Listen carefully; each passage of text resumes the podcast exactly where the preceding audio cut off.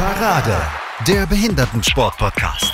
Tim Raucher und Sven Schulze mit Berichten, Analysen und Interviews zum paralympischen Spitzen- und Breitensport. Auf meinsportpodcast.de. Moin, hallo und willkommen zur Parade, dem Behindertensport-Podcast auf meinsportpodcast.de. Mein Name ist Sven Schulze und an meiner Seite, wenn auch räumlich etwas getrennt, ist wie immer der Tim. Hallo Tim. Hallo Sven. Es wird mal wieder Zeit, ein bisschen über Behindertensport zu reden. Wir sind eigentlich viel zu faul, der Tim und ich. Äh, an wen das nun genauer liegt, da gehen wir nicht drauf ein. Aber wir haben uns heute. Bitte? Die Umstände sind es vor allem. Die Umstände, ja. Die, haben, die können sich nicht wehren, die können keinen Widerspruch leisten. Äh, sind es die Umstände? Aber wir haben uns heute jemanden eingeladen, den wir beide gut kennen und sehr mögen und die auch immer äh, etwas zu sagen hat. Bei uns ist Manuela Schmermund. Hallo Ela, moin. Hallo, moin nach Hamburg. Ich sitze in Nebersdorf, aber das macht nichts. Ähm, also Tim wurde gegrüßt und ich wieder nicht. Das geht hier schon eine Zeit lang so, das wisst ihr nicht. Aber äh, wer Manuela nicht kennt oder Ela nicht kennt, Ela ist Sportschützin, ähm, sitzt schon seit, ich weiß gar nicht wie viele Jahren, 30 Jahren im Rollstuhl um, um und bei und ist äh, olympisch dekoriert in allen Farben. Um das mal so ganz kurz zu sagen, Ela. Was, was habe ich jetzt vergessen zu sagen? Nee, ähm, außer dass ich vielleicht 25 Jahre alt bin und schon 30 im Rollstuhl sitze. So, das kommt hin. Verzeihung, es war wieder sehr indiskret von mir. Aber äh, wie gesagt, man kann das ja so ein bisschen nachrechnen. Du hast 2004 in Athen schon äh, Gold im Luftgewehr und äh, Bronze in KK gewonnen, warst in Peking, London und du warst auch in äh, Rio und da hat es auch noch zu Platz 5 gereicht. Also bist wirklich, ähm, ja, lange dabei, sehr erfolgreich dabei und bist auch nebenbei stellvertretende At äh, paralympische Athletensprecherin. Und als diese vor allen Dingen wollte ich dich, äh, mich gerne mit dir unterhalten. Vorab, wie sieht es bei dir momentan mit dem Schießen aus? Ja, wann habe ich denn das letzte Mal ein Gewehr in der Hand gehabt? Das war irgendwann im letzten Sommer. Also im Moment ist gar nichts. Wir haben auch bei uns das ähm, Schützenhaus zu. Und ähm, wir haben auch aktuell eine Inzidenz von knapp 230 hier im Landkreis.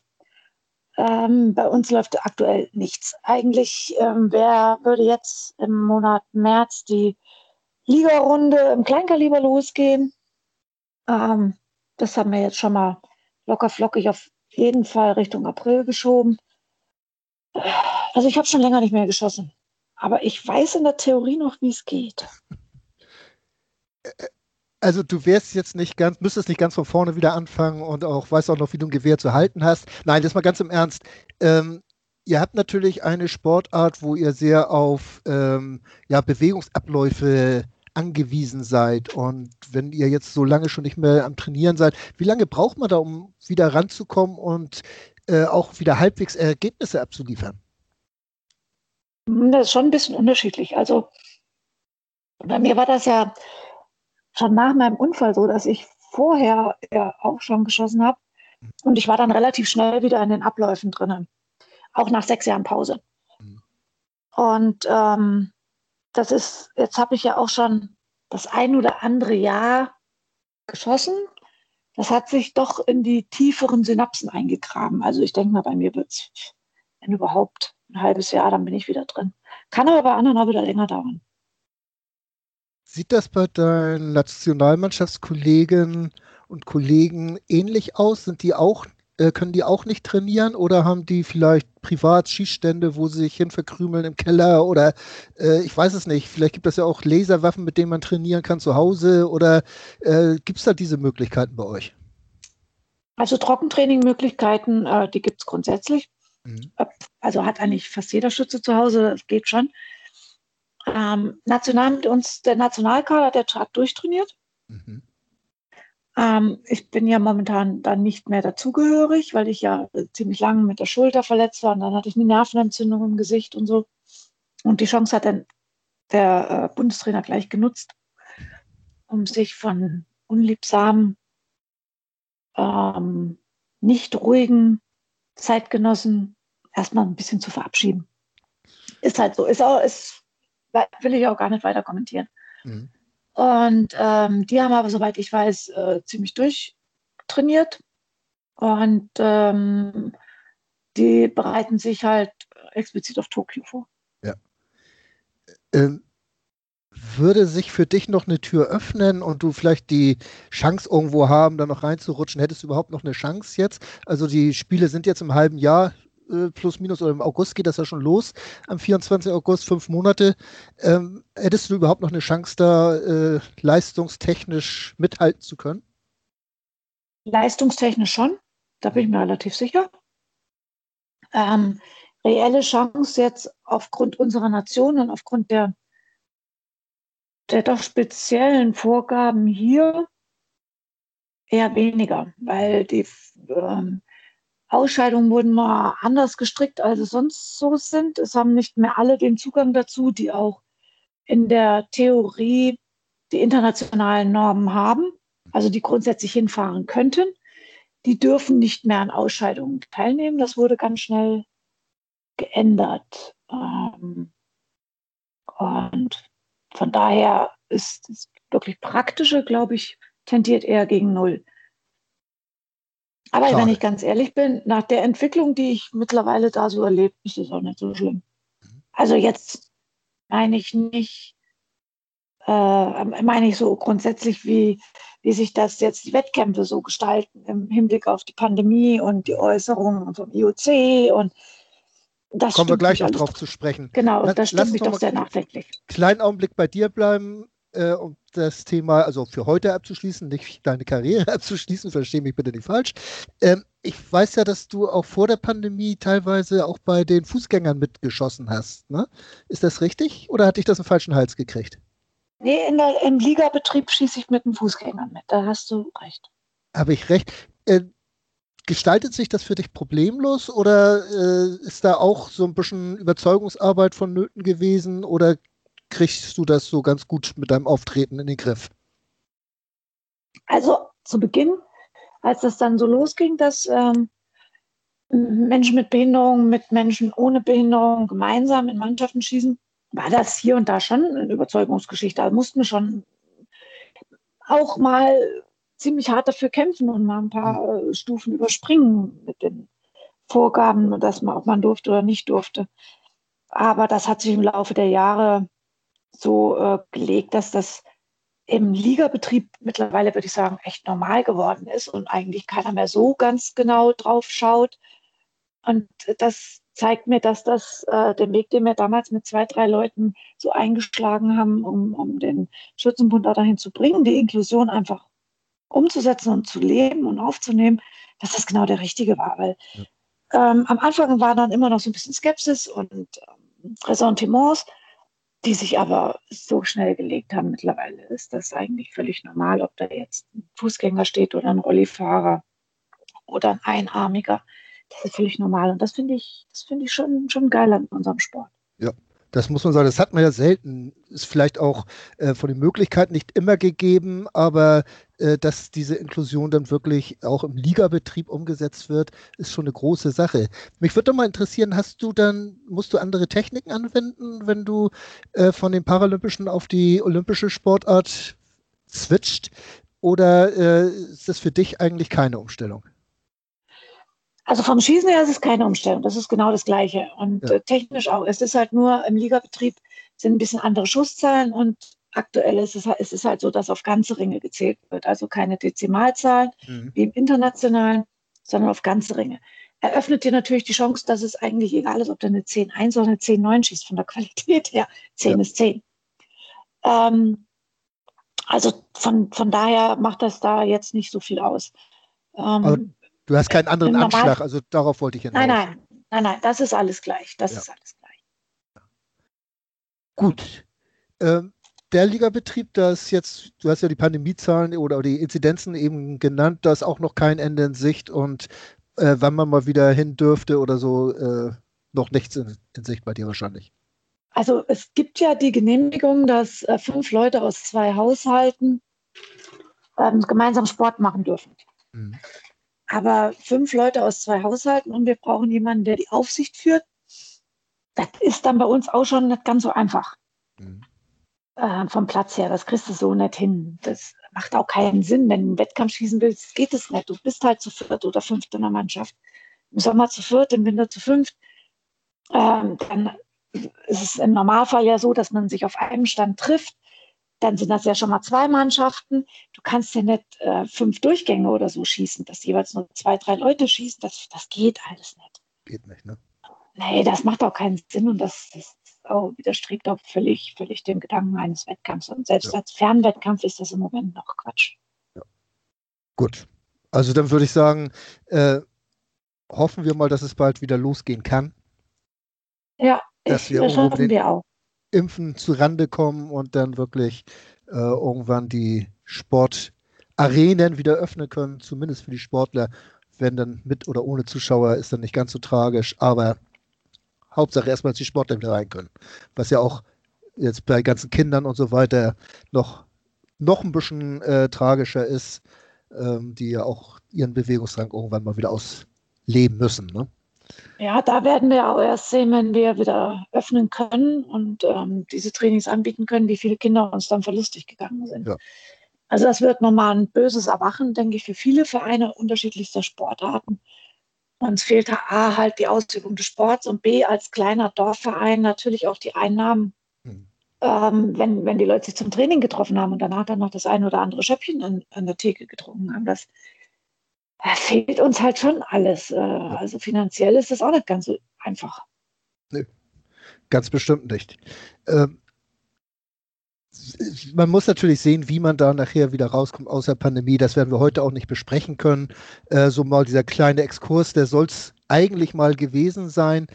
Ähm, überhaupt beim Sport in Zeiten von Corona, ich habe eben schon gesagt, du bist stellvertretende Athletensprecherin. Ähm, wie kannst du diese Funktion momentan ausüben? Oder bist du, also man kann ja, wir merken das, wir sind jetzt auch per Skype unterwegs, äh, sich natürlich kurz schließen. Äh, bist du da mitten im Geschehen oder wie sieht das da aus? Ja, also wir ähm, haben ja ein Gremium, ein Gremium an Athletenvertretern. Ähm, das ist die Athletenkommission des Deutschen Behindertensportverbandes. Und da hatten wir im letzten Jahr Neuwahlen und ähm, ich habe dann mich entschieden, noch einmal zu kandidieren als ähm, stellvertretende Gesamtathletensprecherin. Und mit Mareike Miller haben wir jetzt ähm, eine neue ähm, Gesamtathletensprecherin vorne an der Spitze und wir tauschen uns schon recht regelmäßig aus und ähm, äh, versuchen dann auch so die aktuellen ähm, Entwicklungen, ja, zumindest in unserem Gremium offen zu kommunizieren, dass jeder Bescheid weiß. Das funktioniert eigentlich auch ganz gut. Ich hatte heute auch noch mal kurz mit ihr äh, geschrieben, ähm, weil es halt ja schon so ein paar Entwicklungen gibt im Fußgängerbereich mit Wettkämpfen, Quali-Wettkämpfen und ähm, Hygienemaßnahmen etc. Und ähm, wie es denn dazu, äh, haben wir uns kurz ausgetauscht, wie es da eigentlich bei uns steht. Bei uns passiert aber noch nicht annähernd so viel wie im Fußgängersport. Also ähm, da haben wir bis jetzt noch nicht so viel nachgemacht von dem, was im DOSB läuft. Und woran liegt das? Ja, bei uns werden, äh, erstens mal haben wir, glaube ich, insgesamt ein bisschen weniger Wettbewerbe. Und bisher ist jetzt noch alles abgesagt worden. Also aktuell findet ein Weltcup in ähm, Saudi-Arabien in Al-Ain statt. Mhm. Ich habe mir das mal angeguckt so was man auf die Ferne sehen konnte und auch mit ähm, teilweise mit äh, Videos. Sie sind wohl schon bemüht, sich an die Spielregeln zu halten. Ähm, aber es ist irgendwie sitzen beim Wettkampf alle direkt nebeneinander, ohne dass ein Spuckschutz dazwischen ist und ohne Mundschutz. Und nach dem Wettkampf ziehen sie Mundschutz auf. Aber das ist ja auch wieder Quatsch, wenn ich in der Luftgewehrhalle bin dann äh, fliegen ja die äh, Viren trotzdem darum. Also das finde ich alles so, gerade dass so in der Halle äh, umgesetzt wird äh, praktiziert wird, finde ich alles noch nicht so durchdacht. Ja. Ähm, da bin ich ganz froh, dass von den Deutschen auch keiner da ist. Und das Gleiche habe ich gesehen, bei, bei den Fußgängern findet aktuell ein Weltcup in Indien statt. Mhm. Und das, was ich da gesehen habe, oh, nee, für die Kamera werden Spuckschütze aufgestellt, vorher waren keine da. Ach, das sind halt so Sachen, das geht dann nicht. Und ich weiß nicht, ob die sich, ob wenn solche Veranstaltungen in verschiedenen Ländern stattfinden, ob sich diese einzelnen Länder überhaupt wirklich darüber bewusst sind, was sie da tun. Es ist so, wirkt so ein bisschen nach Alibi. Und wenn ich dann halt das so mitkriege, was ähm, 50 Leichtathleten bei der Hallen-Leichtathletik EM in Polen, die ich natürlich in Polen machen muss, wo die Inzidenzen da durch die Decke gehen. Ähm, Infektionen bei den Fechtern beim Qualifikationsweltcup in Ungarn. Ähm, in Doha war jetzt ja Beachvolleyball, da gibt es anscheinend auch 20 Infizierte im Nachgang dazu. Und so zieht sich wie ein roter Faden überall durch. Für mich ist das dann der Punkt, wo ich sage, ey, merkt ihr denn noch was? Das funktioniert doch so nicht. Irgendwas stimmt doch da nicht. Das macht mir schon Angst. Es hat ja nun gerade auch der ähm, Para-Weltcup im, im Skisport stattgefunden. Hast du da irgendwelches Feedback bekommen von den AthletInnen? Also von den Athletinnen direkt nicht. Ich hatte ähm, mit Mareike gesprochen, ihr war aber an der Stelle auch nicht bewusst, ob da irgendwas gewesen ist. Wo ich auch glaube, im Skisport geht es noch dadurch, dass die unterschiedliche Startzeiten haben, dass sie draußen sind, dass da Bewegung, Luftbewegung ist. Ich glaube, das kriegen die da noch besser hin, als wenn du es in der Halle machst. Mhm. Aber das ist nur, also ich bin kein Fachmann, das kann ich jetzt natürlich nicht äh, zu 100 Prozent verifizieren, dass das so ist, aber wäre für mich eine logische Erklärung. Äh, kriegst du Rückmeldungen von, von Kolleginnen und Kollegen, also jetzt auch abgesehen vom rein Skisport, sondern überhaupt von Sportlern, die sagen, dass sie momentan wirklich Angst haben, an irgendwelchen Wettbewerben, Qualifikationen, etc. teilzunehmen? Oder äh, kriegt ihr sowas nicht zu hören? Also du oder Mareike oder wer auch immer? Das eher weniger. Also es wollen ja alle äh, auch wieder was machen. Das kann ich auch völlig verstehen. Das ist ja auch völlig, völlig zu Recht, dass mhm. ähm, Athleten, gerade natürlich auch noch in einem, in einem paralympischen oder olympischen Jahr, ähm, ihren Sport ausüben wollen. Das ist auch völlig nachvollziehbar und korrekt. Ähm, ich glaube, da ist die Hoffnung größtenteils einfach da, dass es schon irgendwie klappt und das Vertrauen. Aber genau das macht jetzt mir persönlich, also meine individuelle Einschätzung, macht es ja umso schwieriger. Mhm. Weil halt aktuell man sieht, dass es einfach nicht mit reinem Vertrauen geht weil es halt nicht wirklich funktioniert bei so vielen. Und ähm, ich ganz persönlich möchte nicht ausprobieren, welche Auswirkungen eine Corona-Infektion bei mir hat. Ob das wirklich vielleicht nur eine ganz leichte Geschichte ist oder ob das größere Auswirkungen hat, das, das möchte ich nicht und das muss ich auch nicht ausprobieren. Und äh, es ist jetzt noch alles zu unsicher aus meiner Sicht. Ja. Äh, gibt es da denn irgendwelchen Druck äh, von oben auf die Athleten, dass sie sich jetzt qualifizieren müssen, äh, weil die Termine sind halt fix und wenn sie jetzt keinen Sport treiben, dann können sie sich halt die Spiele abschreiben. Oder ist das wirklich nur rein der eigene Antrieb, was natürlich auch zum eigenen Antrieb dann gehören würde? Ja, also es ist natürlich ein Stück weit den Druck, den man sich selber macht, wenn man noch nicht qualifiziert ist, und Qualifikationswettkämpfe äh, stattfinden, dann möchte man halt auch die Chancen nutzen, weil sie werden ja immer weniger und die Zeit läuft einem weg, da ja das IOC ganz klar ohne ähm, Plan B gesagt hat, wir ziehen die Spiele durch. Ja. Die werden stattfinden. Das äh, bricht natürlich den Druck weiter nach unten. Es gibt Athleten, die sind qualifiziert, es gibt Athleten, die sind noch nicht qualifiziert. Und dann gibt es nur eine begrenzte Zahl an Qualifikationswettkämpfen. Und dann wird der ein oder andere Athlet auch deutlich über das Maß hinausgehen, was er sonst wahrscheinlich ähm, einzugehen bereit ist. Und äh, wird meines Erachtens auch ein Stück weit mitgespielt, von oben herab. Und selber denken sie auch, wird schon nicht passieren. Und es ist ja nicht nur der Wettkampf vor Ort, wo man in Kontakt mit anderen Leuten kommt, ist ja im Falle von, von, von Tokio oder auch noch, zumindest von, von Deutschland aus eine relativ weite Reise dorthin, ja. wo unterwegs auch noch wieder mit mehreren Menschen in, in, Kontakt und Berührung kommt. Das ist die Unterkunft vor Ort und immer dann auch wieder die Rückreise. Ja. Ähm, wie, ähm, Wie sind denn da so die Sicherheitsmaßnahmen, sage ich mal, im Rahmen der, der, der, der Reise? Wie, wie läuft das denn ab? Das ist eine gute Frage. Das müssen wir doch mal an der Stelle das IOC fragen, weil es gibt zwar dieses Playbook, was sie da rausgebracht haben, aber so dezidiert ist das nicht. Und das ist halt auch das, was die, was die Sportler und Athleten ein Stück weit belastet, weil es einfach nicht, nicht alles genau geklärt ist. Bis wann müssen sie anreisen? Müssen sie vorher in Quarantäne? Wie ist die Unterbringung angedacht? Einzelzimmer, Doppelzimmer? Gibt es eine Bubble? Wie wird die eingehalten? Wie ist das mit der Verpflegung? Ich weiß ja, das ist ein riesen Verpflegungszelt, das wo normalerweise alle Athleten hingehen zum Essen, die riesen, riesengroße Mensa. Dann fahren sie alle gemeinsam mit Bussen. Wie kann man die Trennungen einhalten? Ja, genau das sind die Fragen, die einfach nicht beantwortet sind bisher. Und, du hast ähm, Schutz die, Fecht, die Fechter erwähnt. Äh, ähm, die haben ja selber einen Wettkampf gehabt äh, in Budapest, war das, glaube ich, wie ich erinnere. Korrigiere mich, ja. falsch liegen.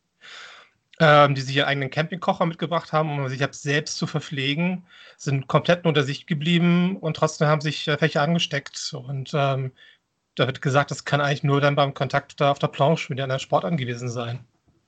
Ja, also es, die Vermutung ist halt in, in, der Halle direkt, wo die Wettkämpfe stattgefunden haben, oder beziehungsweise dann halt nebenan in der Aufwärmhalle, ähm, wo man aber genauso ohne Maske etc. ficht, um sich aufzuwärmen. Mhm.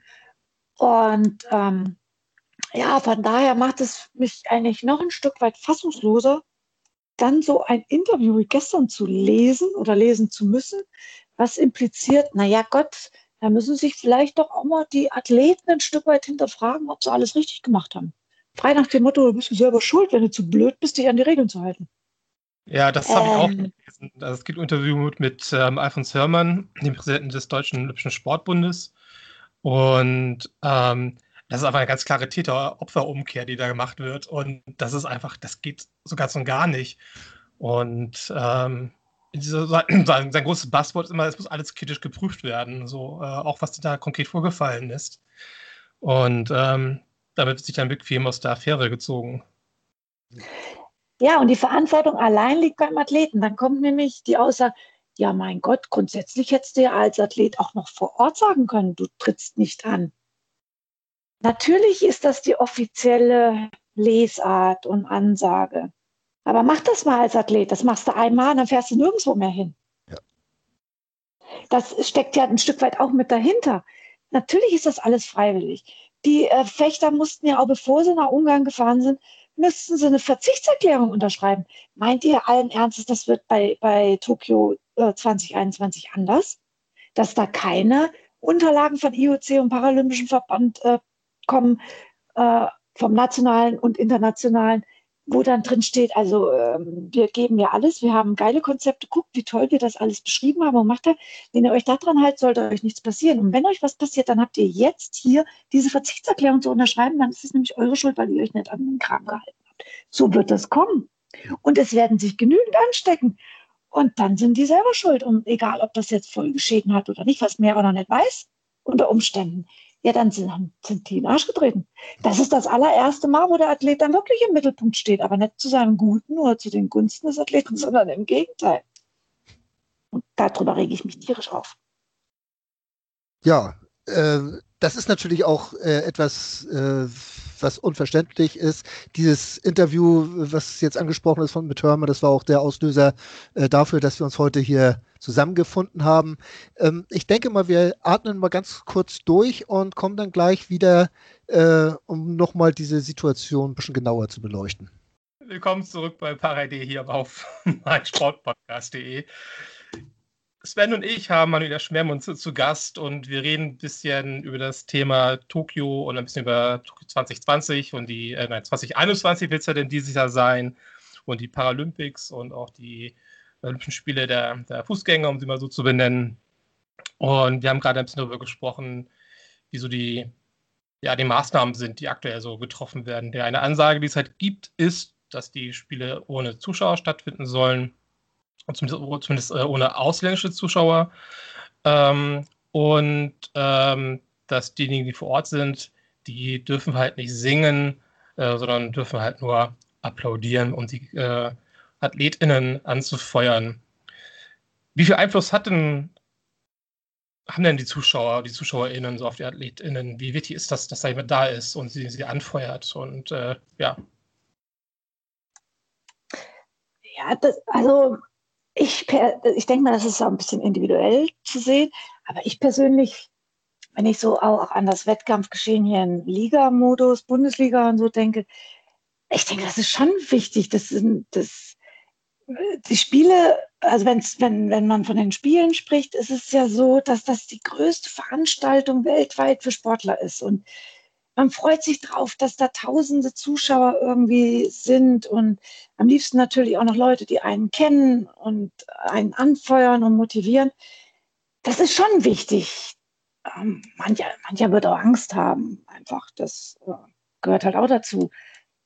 Aber ähm, zu den Spielen gehört es, würde ich wirklich so sagen. Und das ist schon dann ganz anders und schade, weil ohne Zuschauer, so ein kleines Kämmerchen kennen die meisten Randsportarten.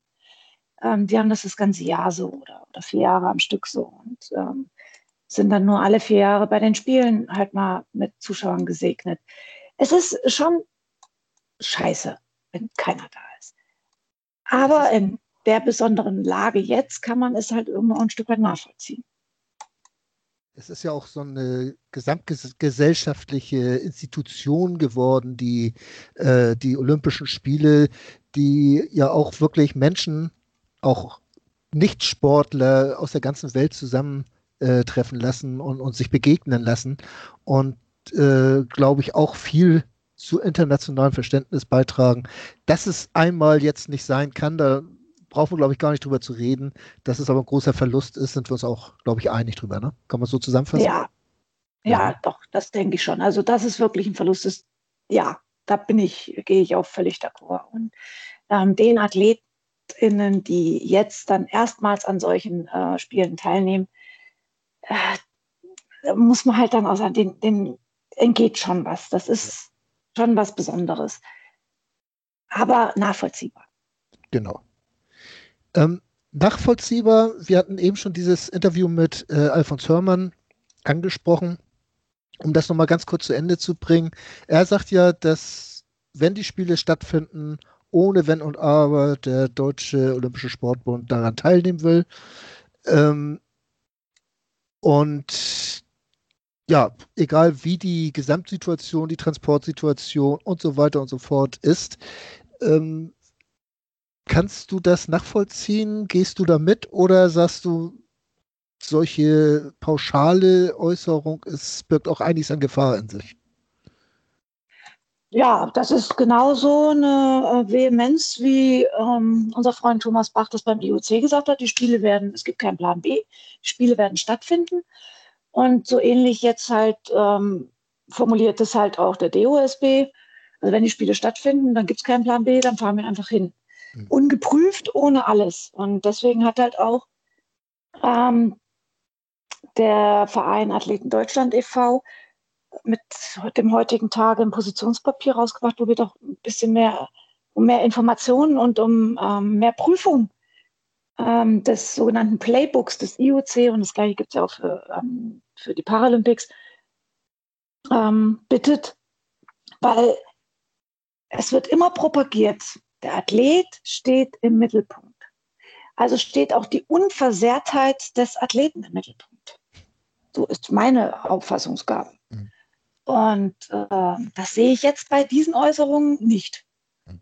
Und finde ich sehr befremdlich, wenn man dann so argumentiert. Und hört sich eher so ein bisschen an wie so eine kleine beleidigte Leberwurst. Ihr macht jetzt aber, was wir sagen, egal was passiert. Finde ich etwas seltsam. Und mhm dieses Interview in seiner Gänze kann ich so nicht nachvollziehen. Und auch nicht, dass dann danach versucht wird, sich herauszureden, dass, ein, äh, dass der Journalist ähm, den Herrn Hörmann in eine Richtung so ein bisschen gedrängt hat. Äh, er ist Medienprofi, also das finde ich alles ein bisschen albern. Und für mich hört sich das eher so an, als sieht er das wirklich so und ist jetzt ein bisschen überrascht von ob der Reaktionen. Aber das äh, hätte sich auch vorher selber ausrechnen können. Ja, vor allen Dingen, ähm, das IOC bringt damit ja auch den Veranstalter der Olympischen Spiele, also die, die Organisatoren vor Ort, ja auch mit eine ganz, ganz schlimme Lage. Denn angenommen, die allgemeinen Zahlen in, in, in Japan, in Tokio, werden wieder so ähnlich schlimm, wie sie Anfang des Jahres gewesen sind. Da gab es auch locker ständig 200 Inzidenzien. Ähm, kann der Veranstalter nicht einfach sagen, wir können es nicht verantworten, das stattfinden zu lassen, weil dann, wenn ihr mich sie halt sagen, so, ja, dann macht wirklich hier Vertragbruch, müssen wir hier horrenden Strafen wahrscheinlich bezahlen. Oder sehe ich das falsch? Nö, da gehe ich auch von aus. Und ähm, also mein aktuelles Verständnis ist äh, genauso. Vor allen Dingen sehe ich, also ich kenne die Verträge nicht im Detail. Mein Bauchgefühl an der Stelle sagt mir aber, dass ähm, es wohl darum geht, dass das IOC seine Einnahmen einfach auch hat. Das konnten sie wohl alles noch äh, mit der Verschiebung gut erreichen, dass man das erst im nächsten Jahr dann bekommt. Aber nun braucht man die Einnahmen. Und ähm, dann mussten die Spiele halt irgendwie durchgeführt werden. Und letzten Endes geht es hier um die Bildübertragungsrechte. Mhm. Also sprich die Rechte, die verkauft wurden vom IOC und nicht von den Japanern, weil die haben ja sicherlich ihre Einnahmen äh, oder berechnen sie wohl sicherlich daraus aus Besuchen von Übersee, aus Tourismus, aus den Devisen, die diese Gäste dort lassen und aus der Entwicklung für die Zukunft, dass aufgrund der Spiele deutlich mehr Gäste auch noch dorthin kommen, um sich die, ähm, das Land anzusehen. Das fällt ja nun mal alles so wirklich weg. Also ich, äh, ungeachtet dessen, dass schon bis zum Ausbrechen der Pandemie Japan die Spiele Japan die vorgegebenen Rahmen exorbitant gesprengt haben, möchte ich jetzt gar nicht wissen, wo die jetzt stehen. Und äh, dann muss man auch noch bedenken, dass Japan ziemlich spät angefangen hat mit Impfen in diesem Jahr. Die haben relativ spät erst angefangen. Und ich finde, diese Art und Weise, wie damit umgegangen wird, schon ein bisschen befremdlich, muss ich ganz ehrlich sagen. Also der Athlet ist, der, das klingt für mich nur, okay, ihr seid die, die die Gelder einspielen sollen, also haltet die Fresse und macht. Finde ich alles ein bisschen strange. Und ich habe auch noch nicht gesehen, dass das wirklich stattfindet. Also guck doch jetzt mal bei uns die Zahlen an. Wir waren runter bis auf paar 30 oder so und sind jetzt innerhalb von zwei Wochen auf über 200, auf fast 230 geklettert und das ist ja noch kein Ende in Sicht. Lass erst mal die ganzen Partytouristen aus äh, Mallorca zurückkommen. Okay, da findet ja im Moment auch keine Party statt. Aber man muss ja unbedingt nach Mallorca fahren. Es ist alles schwer, sehr schwer. Um bei den Großveranstaltungen zu bleiben, stellt sich nicht zum ersten Mal, muss man ja ganz deutlich sagen, die Frage, ob diese Großveranstaltungen noch für die Sportler da sind, für den Sport da sind oder einfach nur noch für die Einhaltung von Fernseh- und Werbeverträgen. Ähm, das tendiert alles sehr zur zweiteren äh, in die zweite Richtung. Wenn man jetzt zum Beispiel für die Europameisterschaft liest, äh, dass da die, die Veranstalterstädte garantieren sollen, dass Zuschauer in die Stadien kommen. Ähm, du hast eben gesagt, man kann überhaupt nicht absehen, wie sich äh, Inzidenzien entwickeln und jetzt sollen Städte für, wann fängt, fängt die EM an, äh, am 11.06., also in zweieinhalb Monaten voraussagen, dass man da Zuschauer ins Stadion lässt. Ähm, ja, wo leben die Leute da? Das, das, und, und was mich am meisten stört bei der ganzen Geschichte ist, die posaunen das in die Welt hinaus und es kommt nicht das richtige Echo zurück. Ne? Also normalerweise müssten da gleich Politiker aufstehen und sagen, hier Leute, so geht das nicht aber es macht keiner. Es steht keiner auf und sagt mal, äh, was das eigentlich für ein Mist ist, der da verzapft wird. Und das ist eigentlich das Traurige bei der ganzen Geschichte. Da bin ich völlig bei dir. Also, wo hm. ich das gehört habe, habe ich mir auch gedacht, meine Güte, nee, ach, UEFA, es ist wirklich nicht zu glauben, wie, wie weltfremd man sein kann. Ja. Also, es ist, ich, ich habe eigentlich das Gefühl, Diktatoren der Welt, vereinigt euch, wir machen Spiele und zeigen, was für geile Gladiatoren wir haben. Äh, das, wir sind noch nicht mehr im alten Rom. Und da, da, wird doch nur noch sich gegenseitig präsentiert, wer hat die dicksten Eier. Also das ist doch völliger Schwachsinn alles. Es geht doch schon längst nicht mehr um den Menschen. Ja. Und ähm, das ist auch bei uns im, im paralympischen Sport so. Ähm, der Charme, den die Paralympischen Spiele, der besondere Charme, der weicht auch von Spiele zu Spiele. Es geht immer mehr in die Richtung, wie es halt auch im olympischen Bereich ist. Ähm, Macht, Prestige, Marketing. Es verändert sich. Die, die Frage ist halt, Veränderung ist ja grundsätzlich nichts Schlechtes. Die Frage ist halt, ist man bereit, das wirklich mitzugehen? Macht es Sinn, das mitzugehen? Oder geht man nicht eigene Wege? Setzt man nicht mehr auf Nachhaltigkeit? Ich habe gerade gestern einen Post von, von einem Journalisten von Washington, äh, ich meine, Washington Post oder New York, irgendwas. Jedenfalls hat der Bilder aus, ähm, aus Rio gepostet. Vom Schwimmbad vom Olympischen Schwimmbecken. Mhm. Da kriegt man es heulen. So viel zum Thema Nachhaltigkeit. Wieso setzt man nicht eigene Schwerpunkte als paralympische Sportart und zeigt dem IOC, wie es gehen kann? Indem man halt wirklich auf richtige Nachhaltigkeit setzt und indem man halt nicht äh, höher, schneller, weiter von Spielen her setzt, sondern auf die pure Qualität der Athleten und auf die Besonderheit der Athleten. Hm. Das ist sowas, was mir ein Stück weit abgeht. Das sieht man beim Fußball ja ganz genauso. Also äh, es gibt ja auch dann welche Stadien zur, zur WM in, in, Brasilien, die da irgendwo im Dschungel stehen, die langsam vor sich hin verrotten. Ähm, und wo ein lokaler Verein spielt und da kommen wie keine tausend Leute hin. Also das ist irgendwie, die WM ist vorbei. In dem Moment, wo die Abschlussfeier vorbei ist, ist wurde vergessen, was da alles mal aufgebaut wurde. Das, auch, auch, das da trägt ein bisschen wie so ein, wie so ein Heuschreckenschwarm. Ähm, da geht es sich dann auch nur darum, die, die Kohle abzusahnen und äh, sich irgendwie zu präsentieren, ein, ein, Image zu verkaufen. Und ja. ähm, aber ähm, der, der Erfolg des, in dem Moment gibt ihnen halt leider immer noch, immer noch recht. Ist ja, gerade mir so die Frage aufgekommen, Ela, sorry, wenn ich dich da kurz reingrätsche. Du hattest ja eben gesagt, äh, dass, dass auch die Paralympischen Spiele den Charme, äh, die, die Bestimmung äh, zu verlieren drohen. Ähm, das hängt ja stark damit zusammen, dass auch ihr mehr in den medialen Mittelpunkt äh, kommt, auch wenn das natürlich noch längst nicht da ist, wo es hingehört. Äh, aber äh, sich ja dahin entwickelt, weil vor, vor, ich denke mal, vor 20 Jahren, da hat noch kaum eine äh, Notiz von den Paralympischen Spielen genommen äh, und das wird dann jetzt ja doch schon immer mehr, gerade in öffentlich-rechtlichen.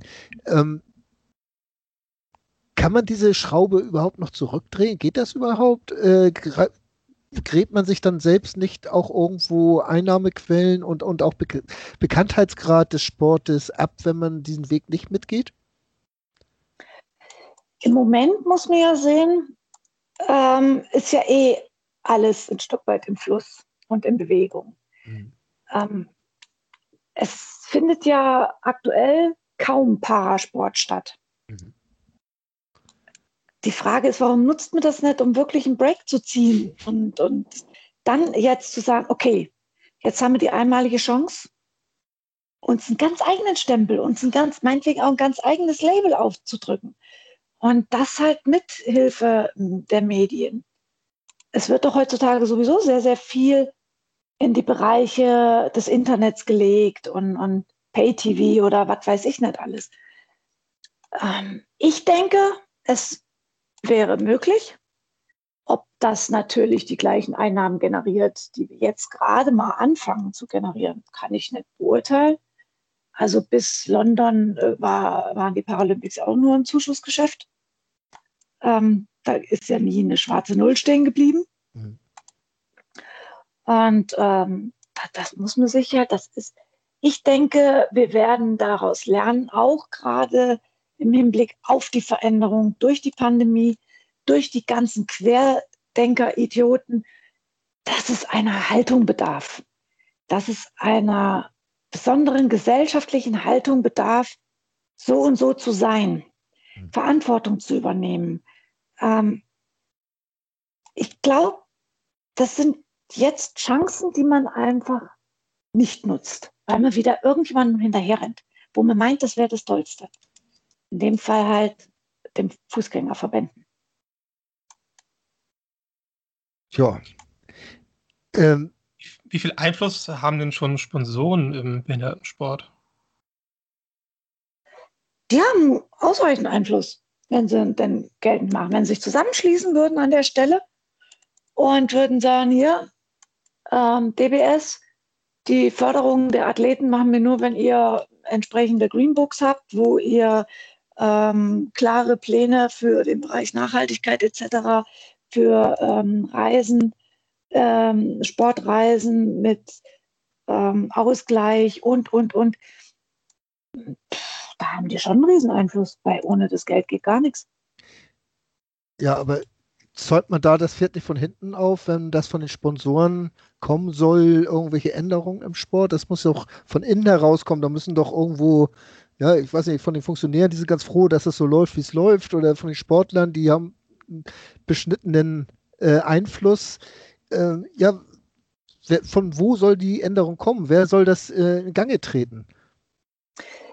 Also, ich denke, es geht am idealsten in der Kombination ähm, Sponsoren ja. und Athlet. Mhm. Ähm, wenn jetzt meinetwegen der Hauptsponsor des DBS sagen würde, hier, wir ziehen hier unsere Zusage von einer Million pro Jahr zurück oder wir stocken auf, wenn ihr das und das macht. Mhm. Wenn er euch dem und dem gegenüber mehr verschreibt, dann glaube ich, gibt es keinen Verband, der sich da an der Stelle weigert. Aber das bedeutet ja andersrum, dass du als Athlet eine, eine Kooperation mit dem Sponsor am, an dem Verband vorbei äh, machen müsstest, um diese, diese Projekte und diese Vorschläge erstmal zu erarbeiten. Wenn das von innen heraus vom Verband nicht kommt. Ja, in der Regel machen das doch die ähm, Sponsoren selber, die haben doch auch ihre Vorstellungen als Athlet kannst du dann halt als Kommunika Kommunikator dienen und als Multiplikator. Das ist das aus meiner Sicht das einfachste und sinnvollste Angebot, was man als Athlet machen kann. Authentisch zu sein und äh, die Kommunikation nach außen verstärkt äh, ja, anzubieten. Weil deine Aufgabe ist es, Athlet zu sein. Ja. Grundsätzlich. Aber das heißt ja nicht, dass du äh, deswegen keine Meinung hast, ähm, völlig apolitisch bist oder auch keine Ahnung hast. Also das impliziert das ja nicht automatisch. Also ich denke mir so als Athlet, da kann man auch noch ein paar andere Sachen als in Anführungszeichen nur Athlet zu sein.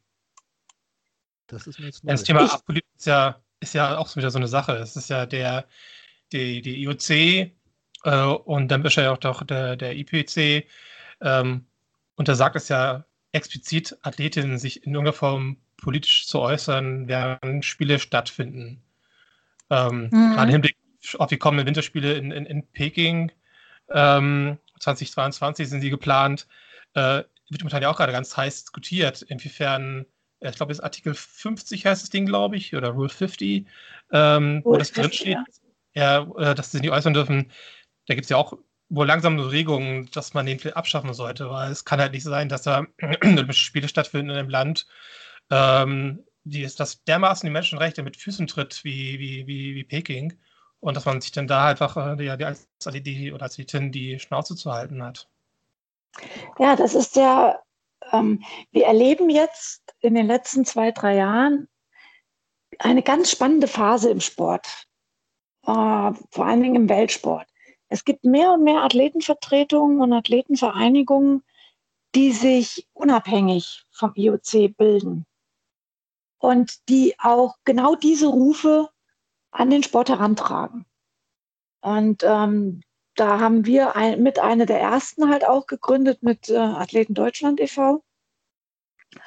Und ähm, da existieren halt genau diese Forderungen. Es kann nicht sein, dass der Athlet ähm, sein sein, das Recht auf freie Meinungsäußerung aufgibt, um äh, dem IPC oder IOC äh, zu dienen in der Phase, aber das IOC sich in der Zeit wenn die Spiele sind, gleichzeitig als Helden feiern lässt, das, was sie für die Völkerverständigung und was sie für die Vereinigung von Nationen tun. Ich kann mich noch daran erinnern, dass bei den letzten ähm, Winterspielen äh, danach die Frage kam nach einem äh, Friedensnobelpreis für Herrn Bach wegen den, ähm, wegen den koreanischen, äh, nord- und südkoreanischen Herantastens. Äh, geht's noch? Entweder bin ich politisch oder bin es nicht. Bis sie schwanger geht ja auch nicht. Und äh, da brauchen wir auch nicht so zu kommen, so wie es einem gerade in Kram passt. Dann sind auch die Athleten politisch und dann haben die auch genau das Recht dazu. Und äh, das sind ja momentan so Punkte, die wir äh, als unabhängige Athletenvertretung einfordern. Mehr und mehr. Und dem äh, geht das, das geht zwar natürlich langsam voran, aber das merkt auch das IOC, dass die sich da Stück für Stück mehr auf die Athleten zubewegen müssen. Und das tun sie auch. Es war in ganz kleinen Schritten, aber sie tun es. Sie wollen ja auch die UN-Menschenrechtskonvention ähm, endlich mal anerkennen, was die FIFA übrigens schon getan hat, und auch äh, deren Inhalte umsetzen. Das bedingt aber auch eine vernünftige inhaltliche Auseinandersetzung genau mit den Problematiken, die dort beschrieben sind.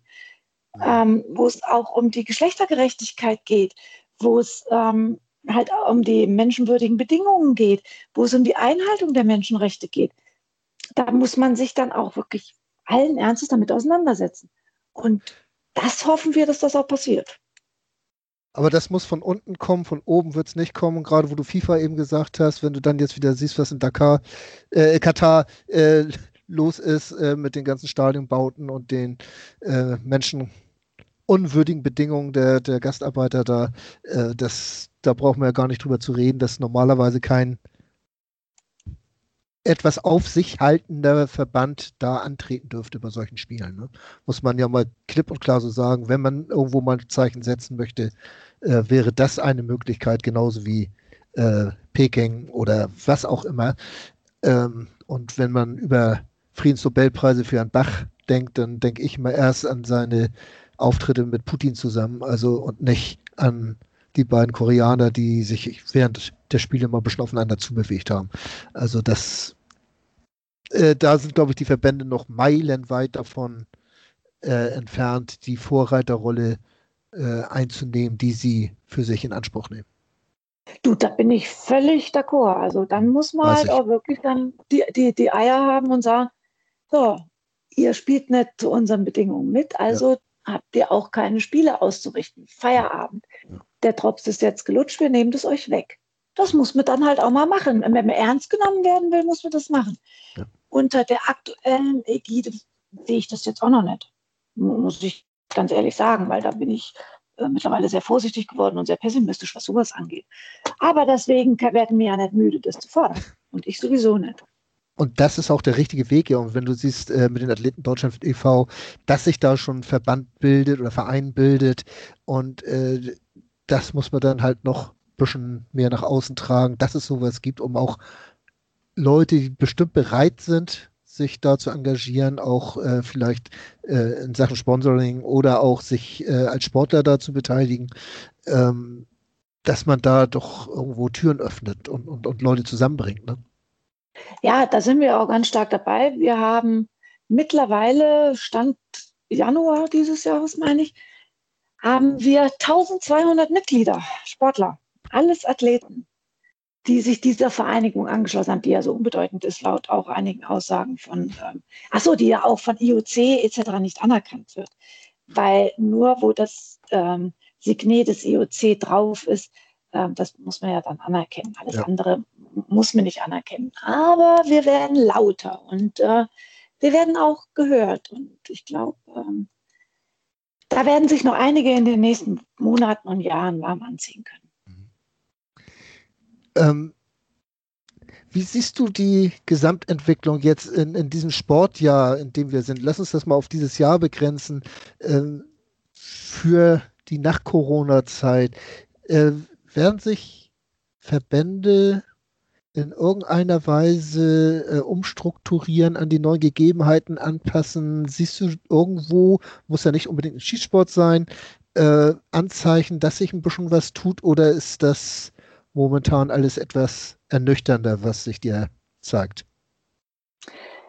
Also ähm, ganz direkte Anzeichen kann ich jetzt so nicht bestätigen oder beschreiben. Ich glaube schon, dass viele Verbände die aktuelle Zeit auch genutzt haben, ähm, sich ein Stück weit moderner aufzustellen, sich auch ein bisschen ah, vielleicht unabhängiger von direkten Kontakten zu machen, dass halt also auch was geht ohne, ähm, ohne Kuschelkontakt, sagen wir es mal so. Mhm. Ähm, wir werden erst nach Ende der Pandemie genau sehen können, wie hoch die Auswirkungen wirklich sind, auch gerade auf die Jugend und auf ähm, das ganze System, Verband, Verein, ähm, Zusammengehörigkeit. Ähm, ist das noch so, ist das noch so wichtig? Äh, sehen Kinder und Jugendliche von heute das anders? Ähm, sind andere Prioritäten da? Ich denke, das sind alles Fragen, die sich da noch gestellt werden und die auch nicht ganz so einfach zu beantworten sind. Und das kommt aber alles erst noch Vereine, Verbände in den nächsten ja, Monaten zu. Also ich glaube, das kann auch keiner so richtig abschätzen aktuell. Um das nochmal die gleiche Frage vielleicht so ein bisschen auf deinen Sport runterzubrechen. Ähm, hast du in deinem Sport oder nimmst du das wahr, dass sich der mehr und mehr professionalisiert? Also jetzt der paralympische Schießsport. Ähm, ist das immer noch, äh, ich habe neulich mit äh, Boris Nikolai gesprochen, dem äh, äh, Boccia-Spieler, äh, mhm. und der sagte ja auch, dass da noch sehr viel Begegnung auch ist bei den Wettkämpfen. Ist das bei euch auch immer noch so ein großes Thema oder ist das doch schon so professionalisiert, ähm, dass man wirklich nur noch Wettkämpfe macht? Meinst du jetzt professionalisiert oder digitalisiert? Ja, beides. Ähm, bei den, also, bei, also in der Entwicklung des, des Sportes in den letzten zehn Jahren, sage ich jetzt einfach mal, ne? die du ja sehr stark mitgeprägt hast oder auch mitgemacht hast. Also es tut sich sicherlich ein bisschen was, nicht schnell genug, wenn es mir nachgeht und nicht äh, auch nicht ausreichend genug, wenn es mir nachgeht. Ich bin dann doch auch eher jemand, der ein bisschen ungeduldiger ist, was solche Entwicklungen angeht. Aber es, man denkt schon nach, aber es hängt halt wie überall mit den handelnden Akteuren ähm, zusammen. Die Frage ist halt, äh, agieren, welche Altersstruktur hat die jeweilige Führung und Leitung eines Verbandes? Wobei ich es nicht direkt aufs Alter alleine abstempeln möchte, das ist mir zu platt, sondern wie entwicklungsfähig oder begeistert ist die jeweilige Leitung eines Verbandes und ähm, wollen die wirklich? Und das sehe ich bei uns nicht immer so. Und wenn ich jetzt über das Behindertensportschießen denke, ja, da haben wir ja in den letzten acht Jahren mehr Schritte zurück als nach vorne gemacht. Das muss man leider mal so, mal so sagen. International, hm, da wird sich viel an einen großen Sponsor ge, ähm, gehangen. Und äh, die, die reine Wettkampf- Geschichte hat sich nicht wirklich viel verändert in den letzten Jahren. Und ich glaube, da ginge eigentlich noch ein bisschen mehr, aber nicht, nicht unter den Bedingungen, wie sie jetzt so sind. Ja, ich glaube, sicher ist nur eins, auch wenn das vielleicht in diesem Jahr mit den Paralympischen Spielen für dich nichts mehr werden wird. Genug Themen, um die, du dich, um die du dich zu kümmern hast, hast du noch, ne? Also da brauchen wir uns, glaube ich, ja. keine Angst zu machen, dass du anfängst zu rosten. Nee, also langweilig wird mir nicht. Im Gegenteil, je mehr ich äh, solche Zeit habe oder, oder auch mal ausgebremst werde, wie durch so eine Pandemie, umso mehr kann ich mich dann ganz anderen, ähm, das hört sich jetzt martialisch an, Kriegsschauplätze, so ganz so böse ist das auch nicht gemeint, aber umso mehr kann ich mich solche Entwicklungspotenzialen kümmern, die äh, noch ein bisschen verkümmert sind aus meiner Sicht. Und da kann ich mich dann mit vollem Herzblut hingeben und dem einen oder anderen bewusst und unbewusst auch mal ordentlich auf die Füße treten. Und ihr kennt mich ein bisschen. Das macht mir dann auch immer wieder mal Spaß. ja, das ist. Und schöner, dass du da auch ein paar Mitstreiter hast über den Athleten Deutschland e.V. Äh, und dass dies keine Kämpfe sind, die du komplett alleine austragen musst. Ja, das ist das äh, Allerbeste daran. Und weil letzten Endes, wir Athleten sind doch auch alle gleich gestrickt. Wir wollen unseren Sport machen, wir wollen das möglichst gut machen, wir wollen äh, das präsentieren, wir wollen auch ein Stück weit für unser Land, äh, man will die Hymne hören, das ist das oberste und, und, und geilste im Sportlerleben, wenn man ganz oben auf dem Treppchen steht und die Hymne hört. Das sind ganz bewegende Momente und das hat jetzt nichts mit irgendwelchem falschen Patriotismus oder so zu tun, sondern das ist das Höchste für einen Athleten. Und ähm, ich glaube, wir, dass wir eigentlich alle für dieselben Ziele kämpfen, für sauberen, fairen ähm, Sport und, und messbaren Sport und vor allen Dingen halt auch um den Mensch, weil letzten Endes gibt uns das ja auch so viel wieder.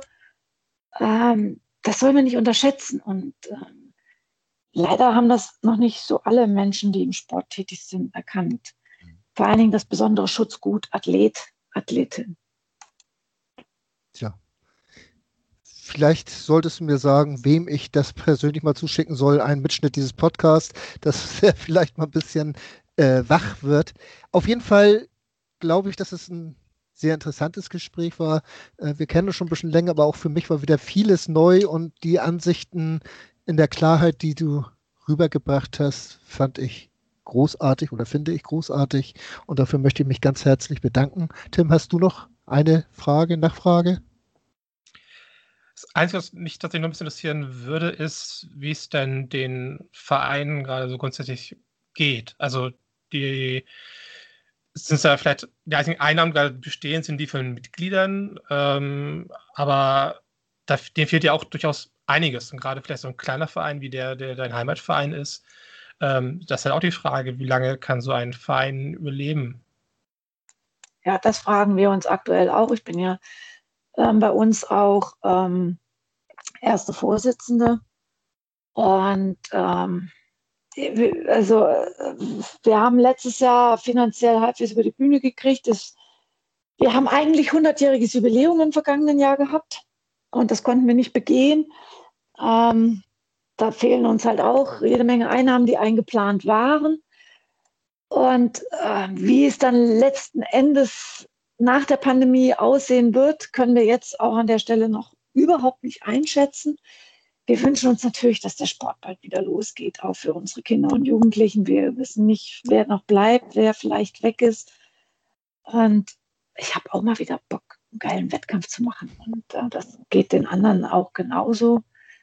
Und das ist aktuell ganz schwer einzuschätzen, was hm. direkt danach kommt. Und wir hoffen, dass wir nicht allzu viel Verluste haben. Also ich meine jetzt nicht nur finanziell, sondern auch menschliche, ähm, dass uns die Athleten halt wegbrechen und ähm, dass wir dann möglichst nah am normalen Geschehen wieder angreifen können und, und Spaß haben und unseren Sport und die Faszination des Sportes äh, an den Mann und die Frau zu bringen.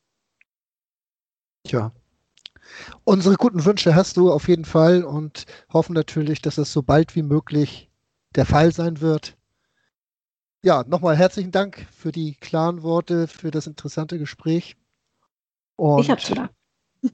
Oh, darfst du gerne. Äh, und dann, wir bleiben auf jeden Fall in Kontakt und hören uns bestimmt auch in diesem Format nochmal wieder, wenn das denn die neuen bahnbrechenden Änderungen gibt, äh, und wir dann mit einem breiten Grinsen hier sitzen und von tollen Sachen erzählen.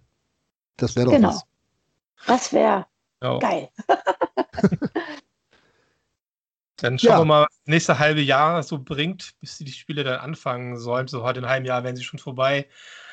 Aber ähm, vorher sind ja erstmal die Spiele der Fußgänger und das wird dann auch so der, wahrscheinlich der große Lackmustest sein, denn für das, wie es dann aussieht, was da mit den Paralympischen Spielen stattfindet und wie die stattfinden sollen werden. Ja, ja, definitiv. Also ich wünsche allen Athleten, die, äh, wenn denn die Spiele so stattfinden, die vor Ort sein werden, maximalen Erfolg, bei maximalem Spaß, bei maximaler Sicherheit und dass alle, alle wieder gesund egal aus welcher Herren Länder, alle wieder gesund nach Hause zu ihren Familien kommen. Ja. Das ist doch ein schönes Schlusswort. Schönes Schlusswort, genau. Und das soll es auch sein. Herzlichen Dank nochmal und bis bald bei Parade auf meinsportpodcast.de. Bis dahin. Bis bald. Tschüss. Tschüss. Tschüss. Tschüss. Parade, der Behindertensport-Podcast. Tim Raucher und Sven Schulze mit Berichten, Analysen und Interviews zum paralympischen Spitzen- und Breitensport. Auf meinsportpodcast.de